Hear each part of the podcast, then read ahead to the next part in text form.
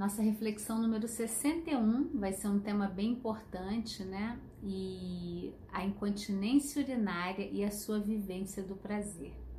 Então eu trouxe esse tema porque a gente sabe que é muito comum entre nós mulheres a gente falar assim: "Nossa, eu agora não posso fazer dar uma gargalhada que dá um escapezinho do xixi, e é difícil, tem que fazer exercício pro períneo, né? Então, quando a gente tem um olhar só físico, a gente vai dizer é assim mesmo, é da idade, a musculatura vai ficando hipotônica, né? E a gente vai perdendo a urina, é assim mesmo, né?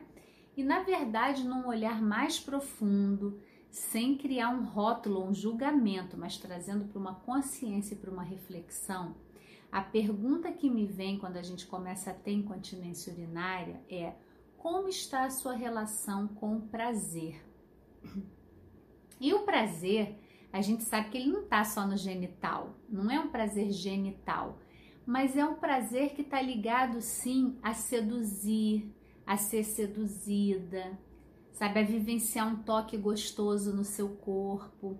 Num olhar da terapia corporal, a gente tem assim que questionar como que a gente está se colocando nesse lugar de uma pessoa que vivencia o prazer. E atendendo a muitas pessoas, eu via muito, né, um momento da vida em que a mulher, né, principalmente as mulheres, elas traziam que ah, mas é que agora o negócio de sexo já não ficou importante mesmo, já não tenho vontade, né? E eu me pergunto, eu sempre me perguntava e, e trazia para elas a reflexão como elas vivenciaram na vida esse prazer sexual, essa troca íntima com o outro, né?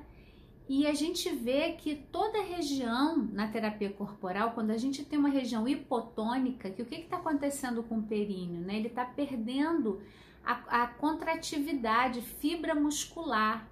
E lógico, na nossa visão é, da medicina tradicional, vai dizer assim: é assim, é da idade, a gente fica velho.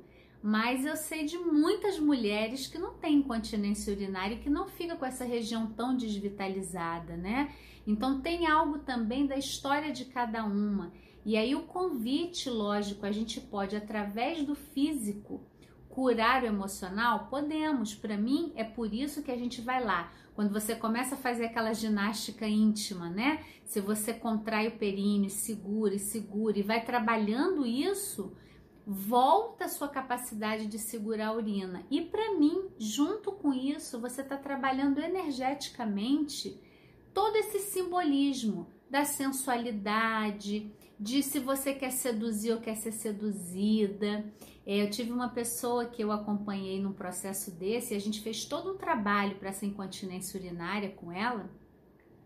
E ela falou que ela começou a ter assim vontade de se tocar, vontade de sentir o corpo dela sendo tocado, né? E que na verdade ela tinha uma crença muito forte de que para ela já tinha passado a época disso, desse negócio de sensualidade, isso já é pra gente mais nova, isso não tem nada a ver comigo e descobrindo prazer no corpo, entrar em contato novamente com a própria masturbação, que a gente tem tanto tabu na nossa sociedade, a gente não sabe, a gente sabe que é infinito, muitas mulheres que nunca chegaram ao orgasmo e às vezes por falta dessa intimidade com o próprio corpo, com a sexualidade, então, olha quantas nuances tem aí para a gente falar em relação a uma incontinência urinária, que quando você está trabalhando o fortalecimento do seu períneo, você está trabalhando essas questões também.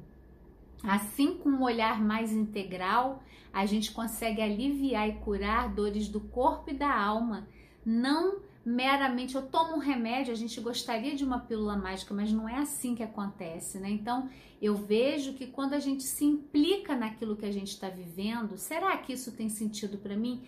E não que você tem que se encaixar, tá? É, não quer dizer que você está vivendo super o seu prazer e você não possa ter uma incontinência urinária, para a gente não rotular. Mas são questões que suscitam quando a gente tem um quadro desse para a gente se perguntar como está isso na nossa vida tá bom? Então deixo aqui essa reflexão.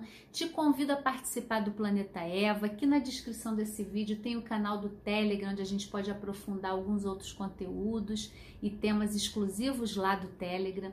Tem o Facebook, tem o YouTube para você participar. Então, deixa o seu comentário aqui sobre algum tema que você gostaria que eu trouxesse para a gente falar e seguimos juntos nesse caminho aliviando dores do corpo e da alma.